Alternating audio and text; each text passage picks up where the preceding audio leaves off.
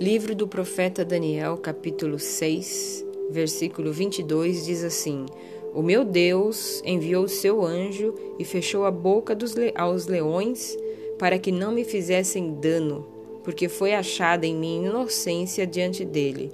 Também contra ti, ó rei, não cometi delito algum. Essa, essa fala é do profeta Daniel quando sai ileso da cova dos leões.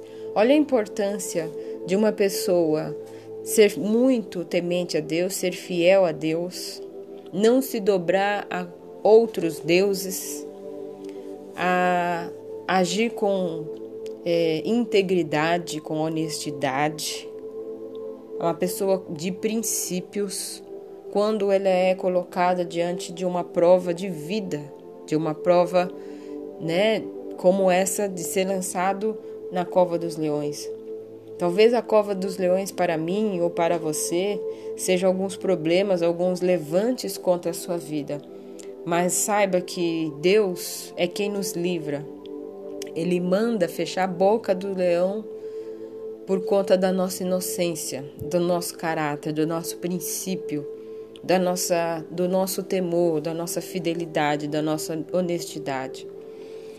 Preze isso, busque isso, busque um relacionamento com Deus e com todos de maneira íntegra, honesta, verdadeira, em nome de Jesus.